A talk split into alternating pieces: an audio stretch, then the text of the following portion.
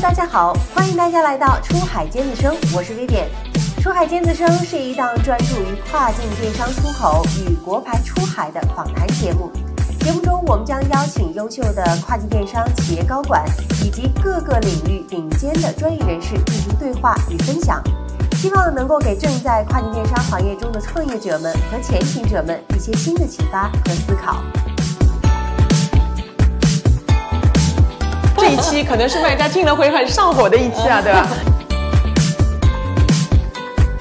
如果你用中国的思路，你就会觉得，哎，现在已经二零二三年了，为什么这个事情不能解决？你会发现中国人有一个什么思路？我给点钱就解决了吗？其实，在美国那可不一定，它还是有一些规则在的。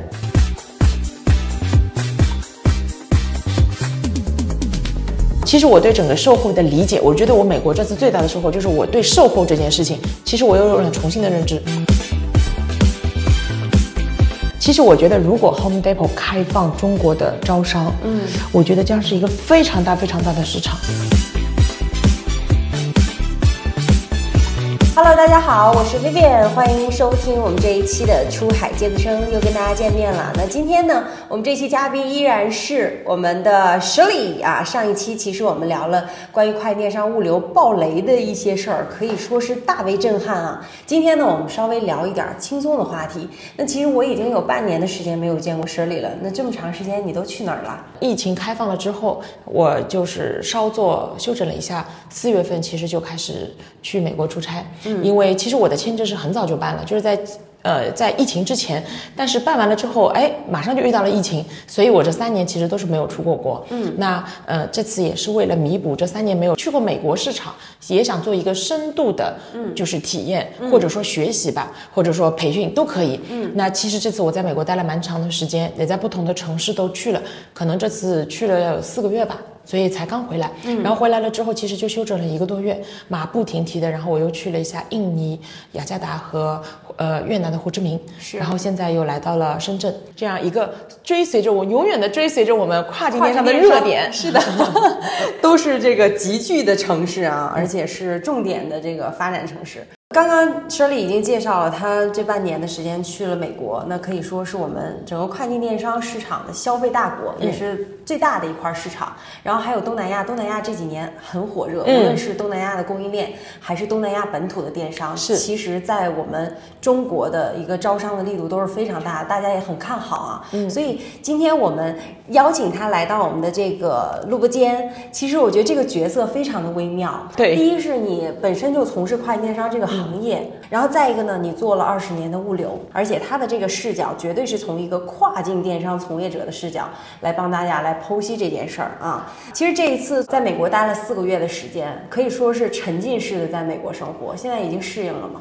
出差四个月和四周肯定是不一样的，因为我见到的，我在美国见到了很多同行啊，也有我们的客户。其实更多的呢，就是浅折的体验了一下。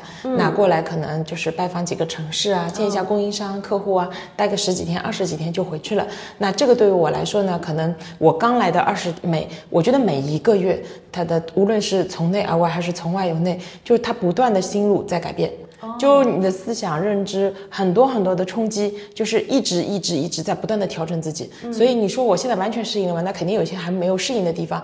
但是应该说我已经习惯了有一些美国的生活，而且我会觉得跟我刚来的时候，刚踏入美国的时候是完全不一样的。对，所以，我们今天就是一定要录这个播客，就是希望让更多的人，虽然他可能不认识你，甚至是没有见过你，但是他也能听到，哎，当下的一个美国到底是怎么样的。咱们自己在聊的时候会发现，说，哎，疫情三年过去之后，其实整个美国的消费情况还是发生了蛮大的变化。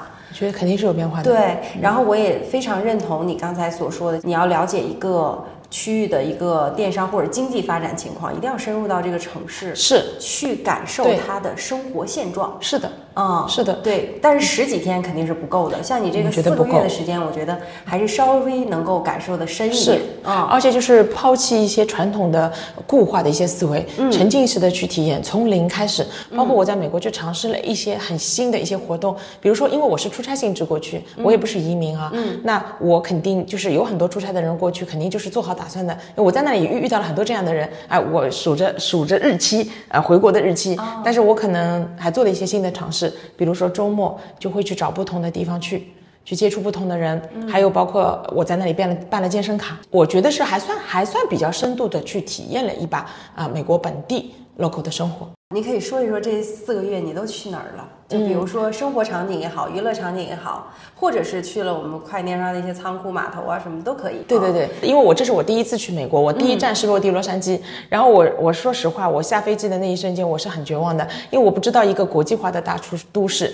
呃，宇宙的中心洛杉矶的机场，国际机场出来的时候竟然这么破啊，很破。然后相较于我们上海，那完全不能比啊，完全不能比，很破。然后地上地面也很脏。我我是说机场外部啊，然后那些车辆行走啊，反正没有什么很很规范的，就感觉城市影响很不好。然后上了车之后啊，我们还是有地接的，一路。感觉就是一种啥感觉，你知道吗？黑灯瞎火的。我上我当时的感觉，这还是一个国际化大都市吗？对，因为你知道，我们都我们俩都是有在上海生活过的经验的，包括在深圳，就是晚上九点钟的城市是什么样的？还在加班。对，它至少是灯火通明的吧？对，你过去你就感觉到哇，一路黑灯瞎火的，走走走走走，然后走到了开了一个多小时，到了一个地方，说哎，这就是你们住的地方。我一下来惊呆了，真的就是像一个乡下的地方一样的。然后那个房子外面是没。没有人的啊，我们听众肯定不知道，肯定会说啊，你去的是什么地方啊？不是比弗利吧？那肯定不是啊。那因为我考虑到我们是出差的性质，我们肯定是住住在靠近我们仓库的地方。嗯那当时我们落脚的一个地方在安大略，那我们亚马逊很多仓库也在那里啊。是。然后我们就呃按密码锁就进去了。进去了之后呢，其实房间内部还是很整洁的，但是呢，你就看到啊，那个墙板啊，就是房间的房子的墙板超级薄。我当时就问了我们那个本土同事一个问题，哎，我说这个。这个情况啊，如果万一外面发生枪战，我们怎么办啊？这这墙好像太薄了，顶不住。他说，如果真的遇到这种情况，你只要做一件事情，就是趴下，趴下，嗯，趴在地上，其他不用想了，就是你任何的抵抗都是无用的，你就是趴下来就好了。当时就是感觉到第一次感觉到这种心情跟在中国是不一样的，因为吗？呃，我不是很害怕，嗯，因为我我我第一我胆子还比较大，第二呢，我我不是一个人，我好几个人，所以你说我害怕，我不是很害怕，嗯，那我只是觉得很新奇啊，还真的有这样的事情啊，哎呀，就是不知道心情很复杂。其实，在疫情发生之前，我每年也都喜欢到国外去玩一玩的，嗯，当然我没有去欧美这种地方啊，但东南亚、日本还去的比较多的，反正靠我那散装英语还是可以，可以过一下的。但是你真的到了美国之后，你就会发现。你的语言行不通了，然后你会有一个心路的历程。一开始你会极度的不自信，你觉得我怎么办呀？我跟他讲什么他都听不懂。那这个这个关卡其实就要看你怎么去克服，因为有一些人他确实是真的没办法克服，他就觉得我不敢讲。然后他的结果是什么呢？他也可以在洛杉矶生存，因为我们去的第一站是洛杉矶啊。洛杉矶有非常非常多的华人。洛杉矶有一个城市叫圣盖博 （San Gab），其实小红书上面非常火。就是你如果在那里生活，你是可以不用讲。任何其他语言的，只要会中文就好了。就就包括 San Gab 的市长，据说也是华人。就那是一个就是这样一个地方。所以呢，有些人选择，我觉得选择逃避，就是我不讲，我不打打交道。那你 OK，你生活在华人圈子里面也是 OK 的。但我可能就是不一样的。那我比较喜欢去。尝试啊，是的，是的，我就操着半生不熟的英文就去讲。嗯啊，我后来发现一件事情，就是因为你到了那个地方，你对他们来说是外国人啊。如果在上海的城市，你碰到一个外国人跟你说你好，我要去哪里的时候，你是什么态度？对吧？你会觉得，哎，你是个外国人，我应该体谅你，我应该尽可能的搞懂你，你在说什么。OK，现在倒过来，在了美国就是这样子。嗯，所以我后来就不担心了，因为。你无论什么样的情况，你放心，他一定会来帮你解决这个问题的。你只要你想明白这句话，你把自己当成一个外国人啊，心理障碍就卸下来了。就是大胆的说出来，对，大胆去尝试。是的，然后我去的第一个城市就是洛杉矶，然后我又去了新泽西，嗯，其实还是主要围绕我们仓点的那个几个地方，嗯，还有包括去了夏洛特，嗯，然后呢再回到了呃洛杉矶，中间呢还去了拉斯维加斯和圣呃旧金山，就 San Francisco，嗯。啊，基本上把几个主要的城市都都走了一下。当然也有两个很重要的城市我没有去，那没关系，以后。可以去买，一个就是亚特兰大，一个就是休斯顿，啊，我觉得可以留着下次。这是我整个在美国就是基本上一个行程，对，是这样子的。嗯，对，我那我觉得接下来其实可以跟大家深度的分享一下，就是你在那边的一个生活的嗯状态，就你觉得你自己有哪些改变？还有就是跟中国，因为你在中国生活了也。三十多年嘛，对对吧？从来没有离开过，从来没有离开过，然后这样的一个对比其实是非常明显的。很不一样。嗯，可以跟大家说说吗？就是你的、你在那边的生活的一个变化。嗯我可以代表我个人来分享一下这些，因为每个人看这个世界的角度是不一样的。嗯，在我这个时代，因为我经历了以前的传统的纸媒和互联网的时代，我认为互联网发展到今天，所有的信息是透明的。嗯，就我们看到的媒体上面的美国是怎么生活的啊、是这样的。其实我发现不是的，媒体是带滤镜的，带着强烈的主观这个意愿。呃，他想让你看，他想让你看到的，对，就是这样子。然后我到了美国之后呢，呃，我第一天白天在洛杉矶的时候，我的同事来接我去上班的时候，我特别兴奋的是一件事情，就是我看到很多很多很多的仓库，嗯，亚马逊的仓库非常的壮观，我可以用壮观来形容，就是大片大片矮的那种。嗯，它的房子建的不是特别高，不是像我们，因为我们昆山旁边有个京东仓嘛，我每次出差去苏州的时候都会经过那个京东仓，那我知道啊，京东仓大概是这个样子的，但是亚马逊仓库跟京东仓还是有点不一样。首先，你从占地面积上面来讲，确实是翻大了很多很多很多倍。那也有可能是因为可能京东仓，嗯，布局多不好说，我没有比较上下的意思，但是我只是说，在美国占地面积是很大很大很大，超级大，基本上你开着车转一圈啊，都要。好几分钟，嗯，就很大，然后我就很兴奋的拿着手机拍，然后我的本土的同事跟我讲，这有啥好拍的呀？嗯嗯，为什么？后来我才知道，美国这个国家百分之八十都是依赖进口的。哦，那它的地域面积如此的广大，但它的主要港口海港其实海岸线它的主要港口就是洛杉矶和纽约，覆盖美东和美西。那除了这两个港口以外的地方是怎么进行覆盖的呢？就是通过这些仓配。嗯，犹如这个血管的血液啊，给你输送进去。嗯，所以在口岸建大仓是很正常，也是非常常见的一种现象。嗯，大片大片的仓库。嗯，然后然后因为它的地广人稀嘛，仓库仓库的外观你不要管内在，至少外观都是建的比较漂亮的。然后亚马逊的仓库呢，呃，它因为它是统一问 Goodman 租的嘛，所以它的 logo 也是标志化，就是非常非常的统一。嗯，然后你透过它那个透明的玻璃啊，看进去啊，你可以依稀看到的那个货架搭到顶端。然后美国的洛杉矶的同事你也知道的，那里的人都是开车上下班的。嗯，就是你想亚马逊一个仓库雇佣那么多那么多的人，他的员工停车场啊，我跟你讲超级壮观。你比如说你这个地方有一万个工人上班，那你肯定必须得提供 这么多车位，肯定是少不掉的。嗯嗯因为那里的人都是开车上下班的。嗯好，你你能想象吗？如果一个仓库有几百号人、几千号人上班，停车位就有几百个、几千个，你很直观的，你就可以看到每天它的停车，你就知道他今天有多少人上班，嗯，他的吞吐量怎么样，他的人员结构怎么样，嗯，我天，这个是在中国是真的所以这是一个很庞大的生意。非常大，好可怕。然后他马路上面的、公路上面的这个运输的车辆也是的，就是不断，你这这种货车真的是不停的。它所有的这种呃高速，包括美国的洛杉矶的这种高速的布局啊，我听我们一个同事讲的啊，我觉得他因为他是一个理科男啊，非常会注意这些历史啊，就是他跟我说，洛杉矶的城市规划和这个高速是由呃应该那个就是艾森豪威尔设计的。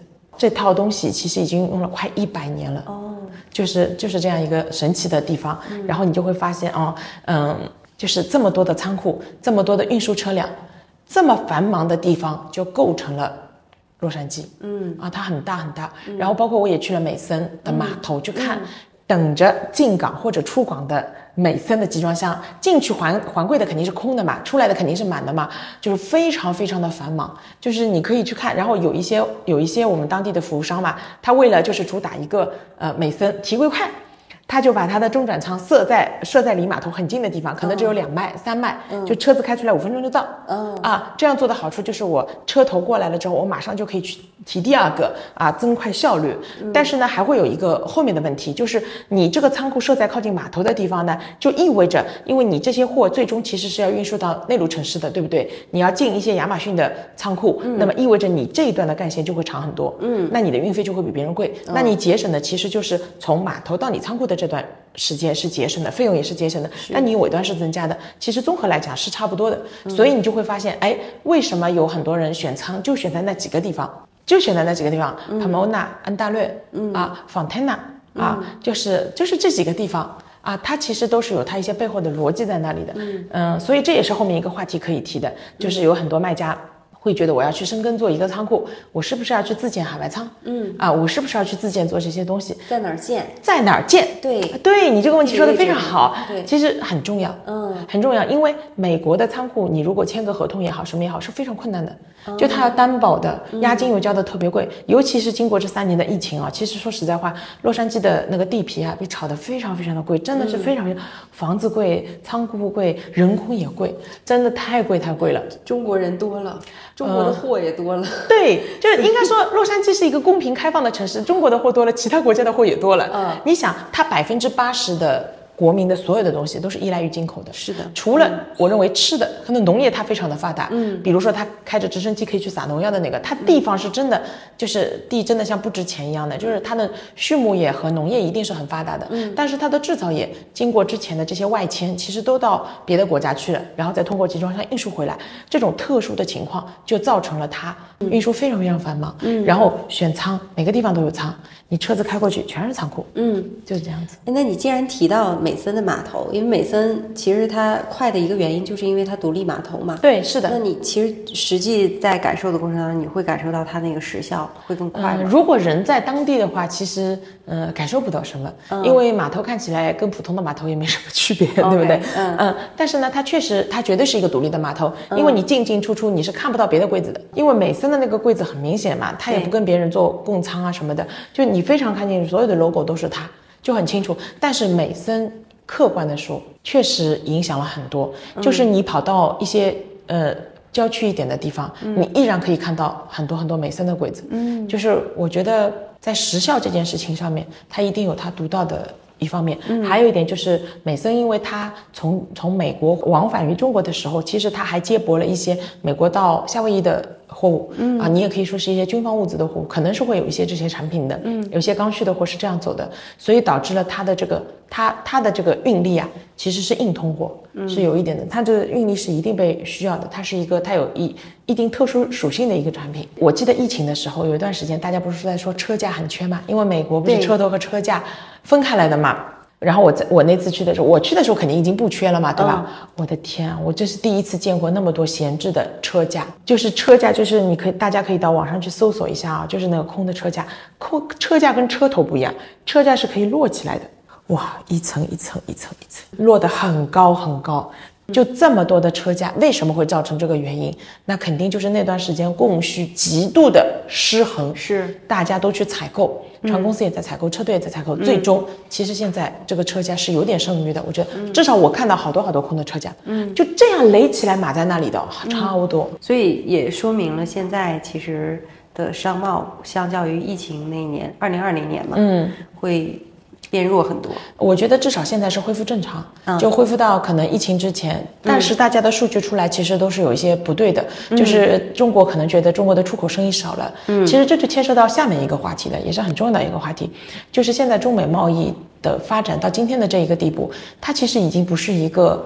呃，我们说以前二十年前的一个经商环境了，嗯，二十年前其实是不平衡的，就是我是发达国家，你是发展中国家，我给你就业的机会，是对吧？我我其实是这种资源的交换，嗯，但是到了今天，他突然之间发现啊，原来这个国家已经如此强大，我是否还要继续支持它的贸易？是啊，嗯，他们说白宫这边已经要求沃尔玛这边一定要从呃后面的几年之内分批次的降低从中国采购的集体总量，是的，这件事情已经是毋庸置疑，所以我也听说过这对个事儿。所以外贸人都很焦虑，因为他觉得中国这边的出口量一定会减少。那当然，你寻求一些新兴的发展市场，这是 OK 的，但是依然不可避免的就是美国是非常重要的一个贸易城市。嗯，因为你想，不管怎么样，不管它再怎么样，要做工厂的回迁。对吧？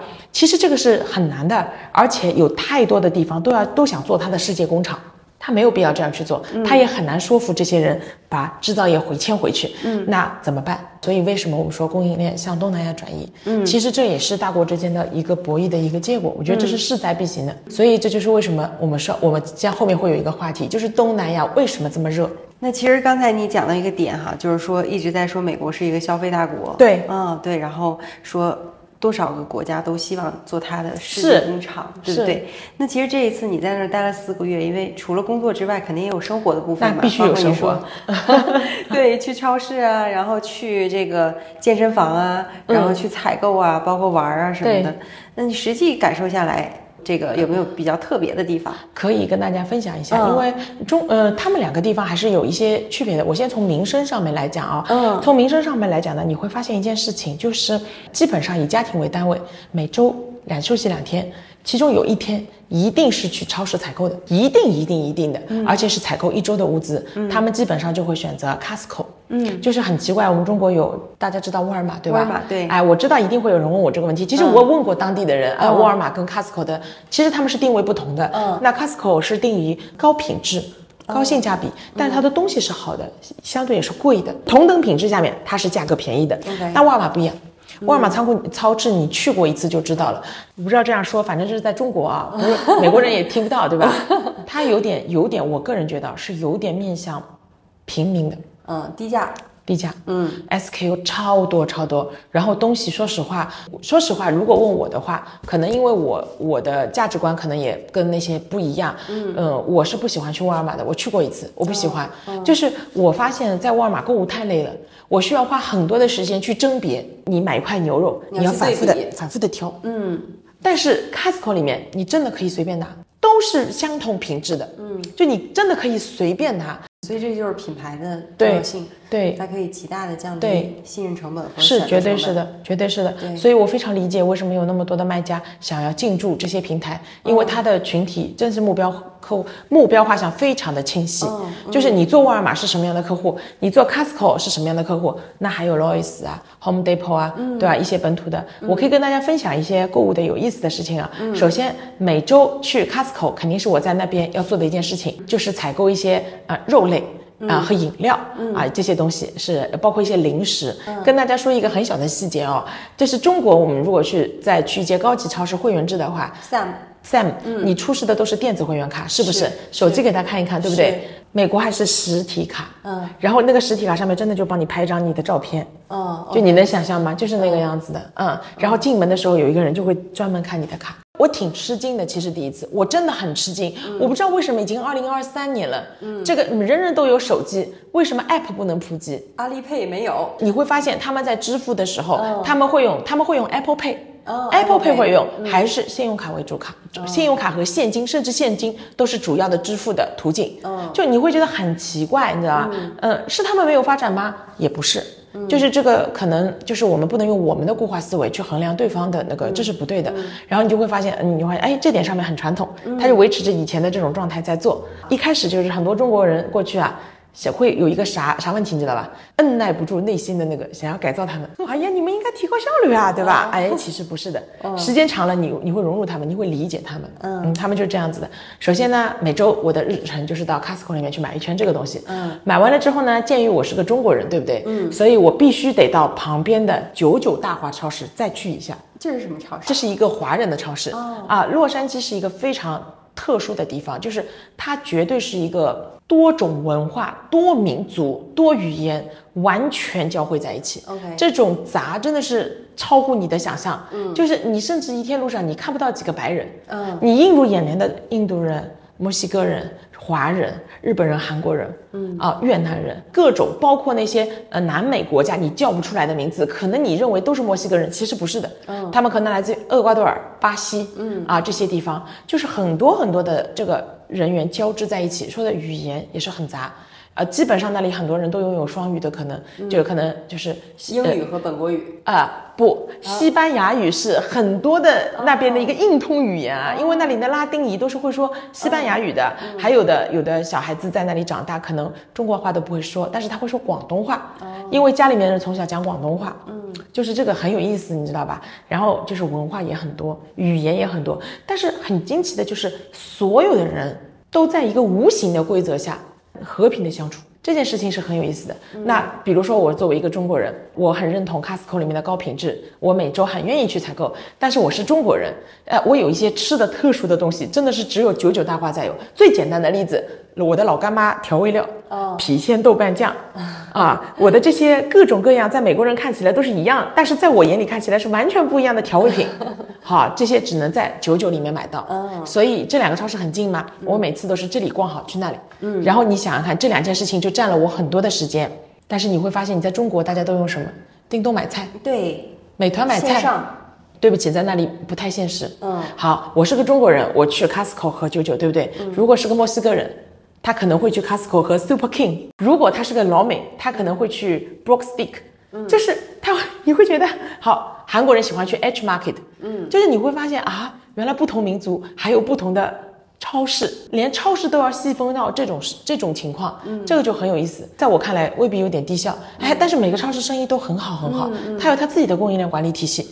就就你觉得很有意思，然后买完之后，我就这是我每周要做的一件事情。然后呢，通过这件事情呢，我也在不断的观察别人的消费。我老做一件事情，我就看别的呃以家庭为单位的人他买了多少东西，然后我就会猜这一车要多少钱。其实告诉大家，我为什么说美国的消费市场发生了很大的改变，就是它的通货膨胀非常非常的严重。就以前啊，有我的前辈跟我讲过啊。买一车可能就一百美元，嗯，可至少可以半车的东西啊。嗯，现在我跟你讲啊，我上次看到一个白人的夫妻，可能从他们购采购的物品看起来，就是他们夫妻两个人再加一只宠物。嗯，就这点东西，一车五百多美元，我觉得非常非常昂贵，是非常非常昂贵，就是这么昂贵的生活成本啊，可能各位卖家也会感觉到，就是其实客单价是在提升的，因为当地的通货膨胀真的是很严重很严重。是的，是的，这是超市，然后还有一些很有意思的超市，我认为很有意思啊，就是其实美国人呃周末的时候，我一开始去的时候，在我还没有挖掘健身房这件事情的时候，我最喜欢去的一个超市是 TJ Maxx 和 Rose。我觉得常去美国的小伙伴一定可以 get 到这个点。TJ Maxx 和 Rose 是一个是这是一个连锁的啊，他们是一家的，他们里面经常卖打折的品牌货。我不知道怎么形容这个超市，因为在中国我真的是没见过。就是啥意思呢？就是比如说你进入，你先进去，首先先是一排拉杆箱，然后里面很多是新秀丽。就是新秀丽的拉杆箱，然后在里面就是一百美元，是属于很便宜的，也挺便宜的。对对对对，折合成人民币其实也蛮便宜，是很便宜。它跟它跟奥莱，它比奥莱还便宜。嗯，但是呢，有一个问题就是你得淘，你得看它每周有新款有旧款，它很多东西是唯一性的，它没有货补的。那么你你就得去找，哎，这个这个是不是你喜欢的款式？是不是你喜欢的颜色啊？你得去选。还有呢，名牌包。轻奢品牌的包啊，大品牌是没有的，什么爱马仕是不可能有的，LV 也没有的，但是它会有轻奢，MK，嗯，Coach，嗯，啊这些品牌也会有一些打折。如果你在包括 CK 这种，如果你能在那里淘到这种好看的、你有喜欢的包的话，它价格可能就是很便宜，一百多美金一个，嗯嗯嗯，是这样一个。所以你到周末的时候，你就会看到很多呃女性。嗯嗯，那也不能说年轻的，反正各种年龄段都有，就会在那里去选，因为他们会知道每天去的是不一样的。然后再往里走，就会有一排都是卖化妆品的。这个化妆品涵盖了你到洗浴啊、涂脸啊、彩妆啊，它没有什么细分的，一排全部在那里。然后。每每个都是单件，你知道吗？嗯，你要进去一个一个一个的选。如果有运气好，你可以选到一个很划算的，可能是临近保质期的。这个对我来说其实很难，因为嗯，可能我的英文没有办法支持我去这么多的 SKU 里面去挑。嗯，再往里面就是鞋子。嗯，美国买鞋子是很方便的，它会根据你的码数不同陈列两排。哎，也同样的，就是这两个超市都有一个特点，你可以在里面淘到你要的鞋子。比如说我上次在里面看到那种。品牌的鞋子，比如说像，甚至于像纪梵希这种，GUCCI 这种都会有，但是它是很少的。但如果你能淘到一双的话，它是很便宜的啊。然后还有包括阿迪达斯、耐克，但它就一双，你知道吗？然后款式你也不能选，颜色也不能选，合适的你就拿走，基本上都是清货呀。哦，是，哎，你说的对，我怀疑它其实这两个超市就是这种专门的清货渠道，对，它所有的逻辑就是清货。再往里面走，就是我们很多卖家很感兴趣的部分了，就是家居家具，就是这种床上用品、枕头、被子。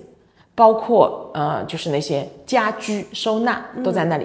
再往里面走，就是锅具、厨房用品。厨房用品啊，那个美国人买锅，其实大家知道，买锅具、刀具都喜欢买一整套的。嗯啊，超大一套，几件套。那里呢就不是的，有点像你说的清货渠道，它就是一个一个卖的。嗯，大小随意你挑选。嗯啊，就是反正你就随便你爱买哪个你就买哪个。嗯，再往里面就是一些宠物用品。嗯啊，还有很大的一块区域就是服装。嗯，那个服装也是的。不论什么品牌，就稍微分一分类，比如说牛仔裤，一溜的牛仔裤，就是上装一溜的上装，嗯，然后你他们那里的女嗯女性很喜欢周末的时候就把这件事情就当成她的一天的一个固定的一个 schedule，对，嗯，一定要去的，就是一件一件的选，嗯，这真的是需要极大的耐心哦，一件一件的选，一件一件的去试，然后买到你合适的，因为如果你真的穿到你合适的话，是很便宜的，可能 Levi's 的牛仔裤就二十多块美金，三十多块美金，哦，这么便宜？对，是真的，是的，前提是你得合适，嗯，你得合适，你你就是 就是马清仓，对，因为你想，它它当然码数还是比较全的，但是它很可怕，它每一个品牌都放在一起。OK 然后你知道，女生其实是对审美是有要求的，就是同一条牛仔裤，你是什么类型的？你是微喇的还是直筒的，直筒的、小脚的，还是嗯就是包起来的啊？你这个功能到底是收收腰的、高腰的、低腰的？他那不管，全一起。嗯，然后你你在选择的时候，其实嗯，就是购物体验对我来讲，可能购物体验不好。我去了几次，后面就不去了。我觉得我不太喜欢这样的购物方式。但是你会发现到他们那些嗯，应该客观的说，应该是一些低收入群体。OK 这这成为他们一个周末很大的一个 family 的一个工作啊、一起去购物，很开心。那这是 TJ TJ Maxx 和 Rose，嗯，包括你去搜小红书，你就会发现很多博主在上面讲，哎，我今天又淘到了什么好货，嗯。啊是这样。嗯，太有意思了，对，还有两个很有名的超市呢，很我觉得大家很关注的，一个就是 Home Depot 是，啊、h o m e Depot 我觉得真的是很不一样，我觉得很有意思这个超市。嗯，首先它是它的所有的品类都是呃关于家装。应该是这样讲，它里面有卖原始的木头，有卖那个柜子嗯啊，原材料，对对对对，它夸张到什么程度，你知道吗？它门口停着尺寸不一样的叉车和铲车，你是可以租赁回去的。就是如果你今天比如说你想改造你的呃，你想改造你的后院，嗯啊，你买了水泥，你买了什么什么，对吧？原材料，你可以用他的那个推车托盘推车给你自己放到你的车上，你买你带个皮卡带回去。那么你到了家，请问你你怎么动工呢？嗯啊，你可以跟他租赁一个叉车，或者租赁一个呃呃挖掘机，小型挖掘机，嗯，它可以租赁的太可怕了。哦，然后你回去自己干。OK，啊，也就是说，如果你是一个动手能力非常非常强的人，你在美国是完全有机会，真的是有可能你实现全屋、全手工、自己装修自己改造、自己装修，嗯，真的是都可以的。其实也蛮有意思的。我觉得应该很多美国人，特别是男人，很喜欢这个。对，主要是他们有时间。是他们那里的人工很贵很贵很贵，所以他们有时候是挺倾向于这种、这种的。那那那 Home Depot 的超市进去的感觉呢，就是像仓库一样，哦，就是那些大件的东西堆在那里，木板啊什么什么一个一个货，架的形式，货架形式很像吗。有点像宜家，嗯，有点像宜家宜。家那个一楼的那个对仓对对对，嗯，我我听说一个很可很有意思的事情，说有一段时间洛杉矶的仓库不是仓库里面缺托盘吗？哦，缺托盘吗？去管 Home Depot 借啊。去管 Home Depot 里面买那个木条来自己定，哦天哪你自己定制托盘，你知道吗？就是这件事情也很有意思，给我很大的启发。哦，原来美国人解决问题的思路是这个，嗯，他就是自己做啊，就是这个样子啊。然后反正很全很全，Home Depot。其实我觉得，如果 Home Depot 开放中国的招商，嗯，我觉得将是一个非常大非常大的市场。嗯，就真的这件事情是很有意思的一件事情。现在我我进去看的一些东西呢，它还是比较原始的。卖木头的、卖卖整装的材料的，还是原材料。但是我相信，在中国人的一些智慧下面，他可能会给你弄一些拼接的或者半成品的那种。我就想啊，配套的东西就方便你更操作嘛。嗯，那我觉得这个也是很有意思的。嗯，哎，包括工具台啊什么的，像这种成品，比如桌子啊、椅子啊，它里面很少，很反而少，哦对原材料会更多一点。对，原材料会更多所。以是更偏家装、建材对，这个品类。有点像我们以前的百安居，但是它的成品较为少一点。当然，它也有一些成品，比如说淋浴房、或者水槽，这也是成品嘛，对吧？但是就是偏向一点那个，就是你回去要带点动手的。那那举个简单的例子，我在那里买了一个淋浴头，因为我觉得我租的那个房子的淋浴头里面有孔有点塞住了，嗯嗯嗯，真的就是在美国体验了一把啊！我跟我的同事说，我说我觉得我那个淋浴头不太好用，这个出水啊不均匀，对吧？哎呀，我我比较娇气啊，我觉得嗯头发洗不干净，怎么怎么的。他说这么简单的事情，买个头装上去就好了呀。这在中国我从来没有想过。然后他说。这个标口都是固定的，嗯，你只要去买你喜欢什么样的花洒的样子买好就好了，嗯。然后我真的买了一个，问房东先生借了一个扳手，然后就就换了。完成了。对，但当然我第一次弄是独立女性，我做不了，我我是后来我还是找了我的同事来帮我弄的。就是你会发现在那边动手能力，就是大家大家都说在美国一定要有动手能力，真正体现在那里？就是这个上面，就是如果你不会做这件事情，那你就花钱。是的，但是你通过这件事情花钱，应该很多人不能接受吧？嗯，换个花洒头，听说上门要好几百美金。那所以，嗯，各位如果要在美国生活的话，一定要像贝爷一样，就是动手能力、生存能力一定要很强很强，你只能靠自己。那我有个朋友前两天发了个朋友圈，他说人生第一次换轮胎，在美国就是这个样子的。嗯，很有意思。如果你是觉得中国很方便，就你要用什么，要使用什么样的服务，点点手指，外卖。对，好，那我估计你到了美国是相当相当的不适应。嗯，所以其实呃，我们就是你刚才讲的很多是线下嘛，因为本身我们是做电商这个业务这个板块的。那其实那边的电商其实没有那么发达。其实我就是由于这件事情引发的我对电商的思考，就是你知道我们也是做中大件的，我们有很多客户也想做这些品类，知道我知道有一些客户，比如说想做洗碗机啊、油烟机啊这些，但是你觉得就是说你最大的痛点在哪里？你必须得帮他解决售后的问题啊。嗯。线上可能这些问题是很难解决的。嗯。就是我觉得卖家一定要去构筑一些这些方面的核心竞争的能力。那么说回线上啊，因为我在那边的时候，其实我们公司是拥有亚马逊账号的。嗯。然后我在办公室也做了个简单的调研，其实多多少少大家都会有一些网购的习惯，只是平台不一样。嗯，比如说现在很火的 Timo，他们很多人有，但是他们定位很清晰，就在上面买便宜不值钱的东西，比如说买个。几块几块钱的东西，T 恤他们都不会买，他们买一个呃生活上面的这种小很小的东西，嗯，就是反正我是买不了笔啊剪子啊，啊对对对对对，就这个买不了吃亏，买不了上当，我就这个样子。Timo，那 Amazon 呢，他们也有人很多人是买会员的，所以亚马逊的那个数字是准的，就是全美肯定至少有一个亿的 Prime 会员，他们就会在亚马逊上面采购。那我们公司就是啊，我们拥有一个公司的就是亚马逊的账号，我们有一些东西就在上面去采购的。嗯，我印象很深啊，我。可以跟大家分享一件事情啊，就我们当时要买一个路由器，就网络不好，买一个路由器。说那个网络不好嘛，因为美国的维修很慢。那我们想快，怎么快呢？先换个路由器试一试。好，马上冲动型下单，在亚马逊上面啪买了个路由器。嗯，其实真的亚马逊的配送速度是超过我的想象的。嗯，我们是当天呃中国时间白天下单，相当于美国时间的晚上吧。嗯，第二天早上六点钟。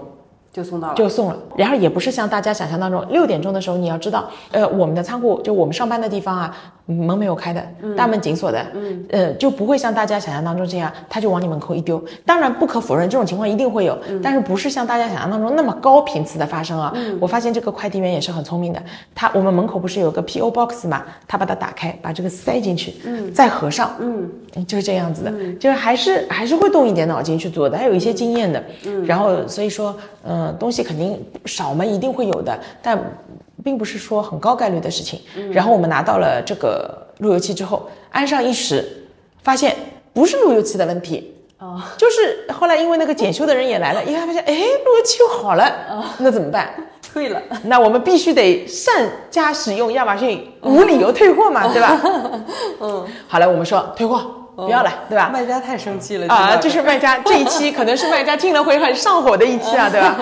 退货哈，我们说我们尝试一下吧。他说，哎，其实亚马逊的退货为什么人家做得好？他售后真的是发挥到极致。他在美国这个情况下，我觉得是很好的。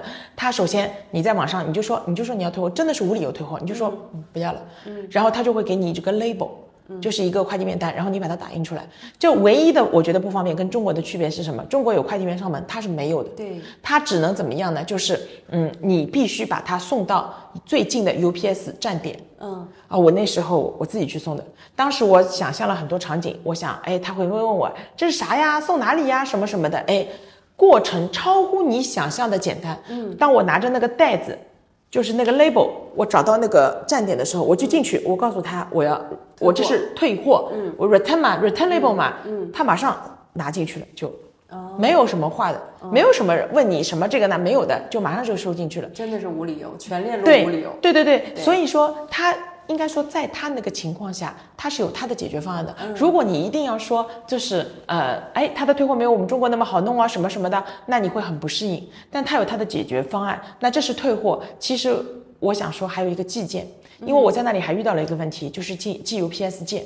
我们通过一些渠道生成了 UPS 的面单之后，好，我我我受伤害了，因为我们平时做中大件嘛，我们都是做美国境内运输的，对不对？啊，美国运美国没问题的。是。但是你要用 UPS 美国运中国，这是另外一个渠道。嗯。好了，这时候寄件我痛苦了，然后我先打电话给 UPS，我说你什么时候来啊？嗯。他说不知道，等着。我说等着怎么等啊？嗯。我国内的急着要这东西呢，对吧？嗯。然后呢，他说给女士给你一个建议。你送到 UPS 站点去，它有很多的站点，嗯，但是那个东西我没法送，太大了，单件二十多公斤，我根本搬不动。对，我根本搬不动，就是我车开到那里，从停车场把这个东西搬到它的站点，对我来说都很困难。嗯，就这个样子的。然后呢，当时我的想法就是，我我再等一天，他再不来，那我只能请一个墨西哥小哥给点小费，让他陪我一起去跑一次，因为我搬不动啊。啊，就是在美国会有这个情况，但是大家肯定都习惯了退货场景或者提货场景，就是你一个电话，师傅巴拉巴拉跑到你家门口把你按下去。但是这个情况在美国是没有的，所以这是当地的。所以就说，我认为，呃，所有电商它一定是闭环的。如果你做 FBA，对吧？那很简单，其实 FBA 帮你做了这个闭环，是他来帮你提供了这个。但是如果你做的不是 FBA，你就必须。我觉得至少是勇敢的面对这一切，嗯，就没有办法逃避的。你当中会有很多很多超乎你想象的一些东西，是绝对你不能用中国的思路来衡量的。如果你用中国的思路，你就会觉得，哎，现在已经二零二三年了，为什么这个事情不能解决？你会发现中国人有一个什么思路？我给点钱就解决了吗？其实，在美国那可不一定，它还是有一些规则在的，嗯，就是你是没有办法这样用绝对法治的绝对对对对，就我觉得就是还是还是一些。要尊重当地的规则吧，我觉得，所以我还是我也很乐意跟我们一些卖家深入的探讨，包括你说退货这件事情。其实我觉得我在那边，我们不叫退货吧，我们就叫售后吧。嗯，其实我对整个售后的理解，我觉得我美国这次最大的收获就是我对售后这件事情，其实我又有了重新的认知。我现在如果说卖家跟我讲啊，我只顾发，我不管售后的这种，我认为不行的，这是不行的。嗯，从长久来说，它一定是不长久的。是，哎，其实你刚才讲就是有这个这一段经历嘛，电商购物的经历，我有两个问题啊。嗯，一是路由器这块儿，我替卖家问一问，你在选的时候，你参考了哪几个维度？比如说它的 review，它的详情页，或者是哪些？第一就是其实你忽略了一点，就是 Prime 标啊，这是一定的，对吧？啊，第二点其实价格很重要，就是确实我也坦白的讲，我们是看一些价格的。那 Review 的话，其实那可能就是也不会选择一个很新的，就可能先先看一下。那 Review 当然很重要，但是我觉得不可否认的是，有时候价格也真的挺重要的。所以嗯，确实是挺难的。价格你选了一个哪个档位？比如说我们说中中下，呃下下中下。我真的很惭愧，我们选的那个还挺便宜的，就是因为可能是因为我们是中国人的思维，你知道吗？你知道在在中国买个路由器是很便宜的，嗯，所以呢，我们带着这种思维到美国呢，你买什么东西你都觉得很贵，哦，就是你说中国一个路由器多少钱？我觉得也就几十块，几十块，对不对？就或者说两百块人民币可以买到很好的路由器了吧？嗯嗯，我们在那边买了个四十多块钱的。嗯，四十多美金。对对，四十多美金，这属于比较便宜，中等偏下。对，最贵的呢，两三百都有。两三百。对，因为它有信号什么不一样嘛，就通过这个品类。其实我我也不能很违心的说，其实还是价格是真的很关键的。嗯，所以我觉得就是，当然价格不是唯一的。那你看，我也很快的去退货了。嗯，对啊，那就是没用嘛。嗯，对。所以在做有一些品类的时候嘛，当然要考虑价格的问题，但是价格肯定也不是唯一的。所以我认为做运营这件事情啊，它其实是。多维度的，它绝对不是由一个因素决定很多的东西。嗯，好的。那刚才其实程姐有分享你在美国生活的一些小小的案例啊，就是每一个场景下你购买的一些情况。对，其实刚才呃，我还有一个问题，就是想问，嗯，关于 UPS 这个这个点，你说你要对吗？对，你说你要寄回国，然后要。开车去它的站点，对，嗯，既然都是这种形式的话，那 UPS 站点是不是很多呀？在美国？嗯，是的，就美国，你知道有谷歌地图吗？其实你搜进去之后，其实我真的是尝试过搜索，我觉得 USPS 和 UPS 是最多的。嗯但 USPS 你知道吗？是小件嘛，而且是美国邮政嘛。是。呃，FedEx 站点真的是少很多，所以我们一直在说 FedEx 就更面向 B 端。我的意思，比如说你海外仓，你固定用 FedEx 账号，嗯啊，那 OK，它固定安排运力到你的仓库来。嗯。但是如果是你境内或者说 C 端寄出去，可能大家会选择 USPS 或者 UPS 更多一点。OK，国际件可能呢？我觉得没有那么高的呃使用频率，OK，。可能最大的是有 USPS 和 UPS。嗯，所以。FedEx 更多的是 To B，然后我我的个 UPS 人更多的是 To C。我个人的理解，包括我自己看到的是这样子，因为我很简单嘛，我以我的呃 location 为为中心，我只要在谷歌上面搜 UPS，你会看到一溜的。嗯，一溜的，你知道吧？站点。啊，站点。有一些是他自营的，有一些是他跟别人合作的，有一些在那个 Plaza 里面，有一些是独立的。嗯，你会发现很多，你只要找一个就近的去就好了。嗯，还是挺标准化的服务的，我觉得。嗯嗯。OK，那其实刚才我们跟程姐聊了很多她在美美国的一些生活的一些情况哈，嗯，包括跟物流相关的，我们也去了码头，也去了 FBA 的仓库，嗯，对，比如说像前一阵儿，好像我记得你有去 LAX 九对，去看对。因为那一阵儿说 LAX 九是呢送仓特别难，对。那你实地去考察之后，你和得到的认知是有差别的吗？很大差别。嗯就是说心里话啊，就是那段时间很奇怪，就是我我才知道信息差这件事情啊，其实离我们很近，一点都不遥远。嗯就我们大家都认为沟通起来，大家都是中国人，哎、我跟你就是十几个小时时差，沟通起来很方便。哦，no no no，其实实际上面不是的。嗯，那时候我印象特别深刻，国内一直在说 L A 叉九很难约，很难约。嗯，那但是呢，你在美国你是感受不到这种焦虑的，你感觉也还好吧，没有这样子吧？哦，其实呢，可能是真的很难，但是你所有的东西都要有一个基础去判断的，就是你跟什么相比啊？那为什么我们觉得 L A 叉九是正常的在工作呢？就是说呢我们在洛杉矶有一个 Fontana 的仓库四仓，它距离 L A 叉九仓库只有五分钟的车程，嗯，所以我那天特地去了一下，我做了两件事情。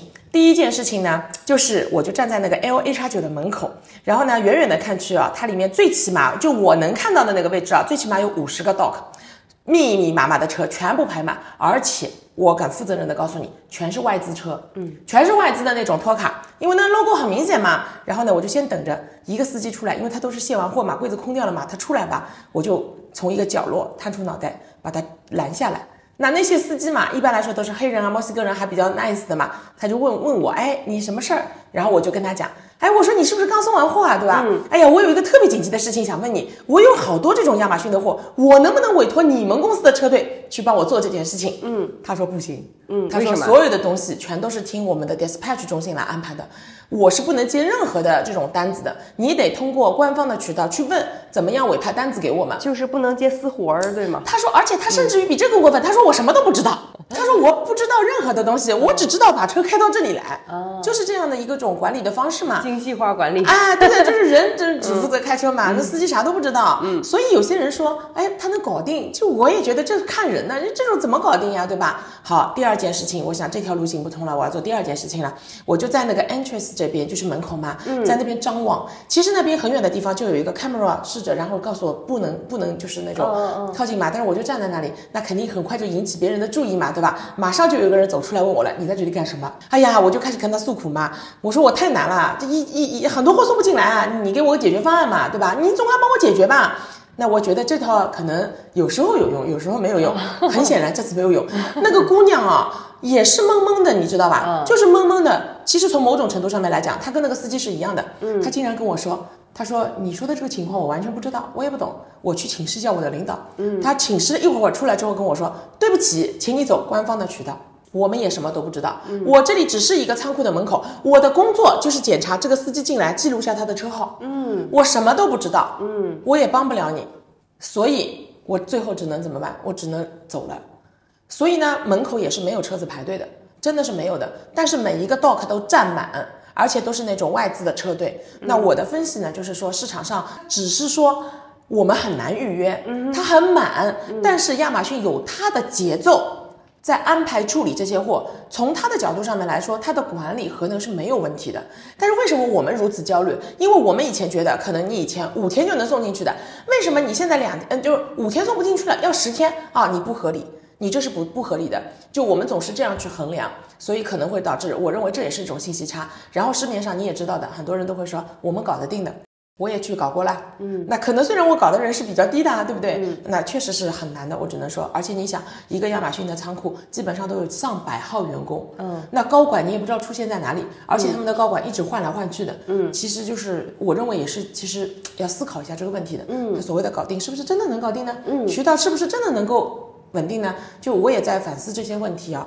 就这是我觉得我真正在那里亲身历险亚马逊的那个那个事情之后，也是对我的触动其实比较大的。所以大概的意思就是，其实比如我们送仓，然后预约，其实这个是可以按照亚马逊它的逻辑是的，节奏，嗯或者说他自己有他自己的一个规则，按照这个规则去。对啊，如果大家都不遵守规则，其实在美国就是这样的，就是他定出来规则，大家去遵守。你想象一个场景，如果大家都不遵守规则，最后就是爆仓，嗯，最后就是引起混乱。之前的远仓竞送就是这个样子的。是的，啊，所以他调整了他底层的逻辑，然后就是把他的那个数据秀出来，让你们没有办法再做远仓竞送。我认为其实就是这样子的，嗯，就是我认为亚马逊的聪明之处在于它制定规则，然后他希望绝大多数的人去遵守这个规则。这个就是美国的逻辑嘛。我觉得整个美国社会可能充斥着这种规则。其实这种挺好的。对，然后我觉得很可怕的一点就是，我们作为中国人啊，到美国的土地上面去做生意，其实我觉得我们应该在面对很多问题的时候，先思考是否我要用我的惯用思维来做这件事情。嗯，因为你会发现，为什么华人在那边总是抱团？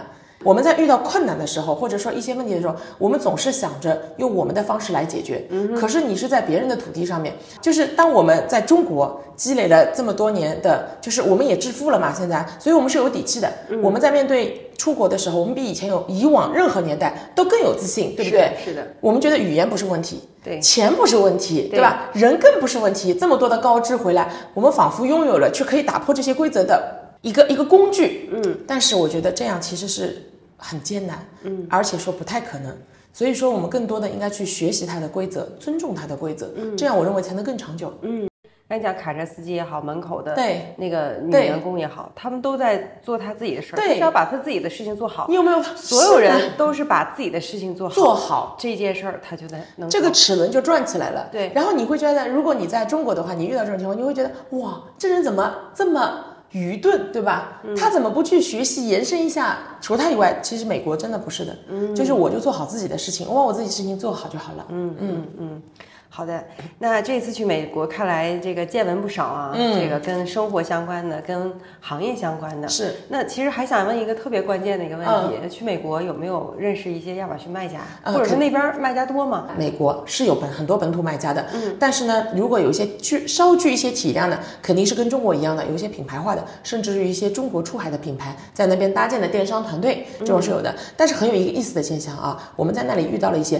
真正很 local 的美国本土卖家，是就是个体户的那种，哦，小卖家，啊、小卖家。小白，哎，对对对对是嗯，但是很有意思啊，就是这就是差距，你知道吗？我相信在中国，一个如果是一个个体户，应该在现在的行情下是很难生存的。嗯，对不对？是的好，我们认识的这个卖家可有意思了。第一，他没有做亚马逊平台，对他做的是另外一个平台，也是一个美国。没有做亚马逊平台，对他做的是哦 Easty，、哦也不是 Shopify，你知道吧？他做的是 Easty，Easty。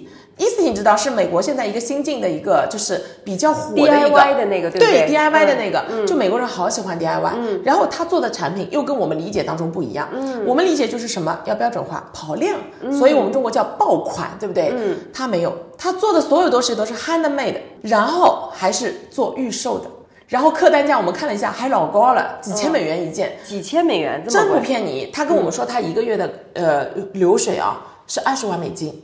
那你知道，对于一个个体户来讲，一个人啊，在美国啊，嗯，其实而且他生活在中部，你知道吗？嗯，对他来说真的是很滋润，很滋润了。我相信换位思考，如果我们中国卖家一个月有二十万，那就是个体户能有二十万的流水，应该说也可能没有那么卷了吧？也不是很辛苦的情况对下，对对对对对对对对。对吧？嗯，然后我们跟他一直开 Zoom meeting 的嘛，状态非常好，就很轻松的可以，嗯，就是 control 这些东西。其实他是很打破我的认知的，因为他所有的点都跟我在中国接收到的跨境电商的教育完全相悖，嗯，对不对？怎么说？Handmade 飞镖，嗯，对不对？非标意味着什么？我们做了多这么多年，我们都觉得标准比非标更好，对不对？嗯，爆款，嗯，他有爆款吗？他没有，嗯，他有自己的设计师吗？没有。那也许他本人就是设计师，对吧？然后呢，他也没有做亚马逊，他也没有团队，嗯，就一个人。然后他用的两个海外仓是美国本土的海外仓，在一个很偏很偏的地方，在盐湖城和田纳西那边。然后那个仓库的收费给我们看了一下，非常非常贵，贵到你不能想象。因为它客单价高啊，对啊，但是那个仓库真的是，我觉得给它的价格也非常高，也非常高。那我就在也在思考一个问题，那我们印象中的亚马逊美国本土卖家跟中国卖家是一样的吗？嗯，我相信它里面一定是有一些共同的东西的，但是所有的东西都是一样的吗？它这种形态啊什么的，其实我们还是要放低姿态嘛，就不要用我们的那种想法去框架别人，去改变别人。对对对对对，试着去理解它。是的，去理解它，然后呢，再去再去琢磨，在这种情况下，我们能提供什么样的服务？对吧？去 match 更多不同类型的卖家。那作为我们的卖家朋友，我觉得也可以去研究啊，看他的受众群体是什么。我觉得这也是很重要的事情。嗯，对，其实每一个企业都有他自己适合的对这种方式嘛。比如说像你说 estate 这种，确实可能你规模化很难。很难很难，因为他追求的是就是个性化的东西。对，是的，是的。然后，但是你去看他一些产品啊，那从某些程度来讲，他的一些产品其实也是代表一些美国的审美的。有一些产品我看过，也是代表主流审美的。嗯，我觉得我们中国的卖家可以去学习一下这个平台，可以分享一下吗？比如说，嗯，它和我们看到的一些产品的区别，比如在色彩上啊。其实你说色彩啊，比如说木制品，对吧？他还是喜欢原色的那种，就是也是这种刷漆的。然后 handmade 呢，跟那个就是我们这种标准化机器切割出来的。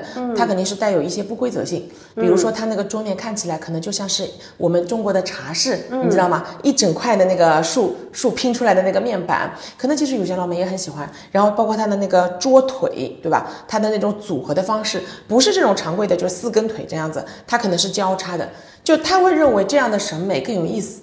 我说为什么说一些主流审美？你可以去看他的一些宠物用品、户外家具。嗯，其实你说它非常颠覆你的认知吗？也没有。它只是在你的常规的标准品上面做了一些创新，嗯嗯嗯，做了一些特殊的 design。就是让他们很喜欢，因为美国很多，特别是中部的一些，它的房子其实还是很大的。嗯，它不像中国，可能你在考虑收纳或者家具的时候，会考虑跟你房子尺寸的匹配程度。但他们通常空间对于他们来说反而是最不值钱的，就完全不用担心这个问题。嗯，但他们担心的可能是要售后的问题。那这又是一个很沉重的话题啊。我觉得关于美国的电商思路以及售后的思维，我觉得可能我们真的是要单独拎一期。对，单独拎一期，而且我相信卖家对此非常感兴趣。嗯，就是这件事情一定是非常非常重要的。就谁能把最后，就是现在的供应链，就是谁能把这一块做好，谁才能真正说你完成了供应链的闭环。嗯，这才是真正的最后一公里，是吧？是的，是的。我相信这件，如果我们有一天可以把这件事情开一个主题的话，我相信每家公司的供应链管理总监或者是老板。啊，一定是非常非常感兴趣的。我们也欢迎大家可以跟我们一起探讨一下这样的话题。是的，是的，欢迎大家在评论区里留言，感兴趣的也可以加我们的小秘书的微信。是的，后面等到这个话题上新了之后，可以跟大家再来分享一下。对，好的，非常感谢程姐这一期跟大家分享了这么多在美国的一些所见所闻，这么多好玩的，然后一些新鲜的一些趣事儿啊，我觉得还是在某一些层面上完全是打破了我的认知。嗯，呃，包括对于很多事情的一个信息差。吧，我相信，呃，我们的听众朋友，包括我们的卖家朋友，应该也会有所启发，嗯，和思考。好，谢谢陈姐，那我们下一期再见喽，拜拜。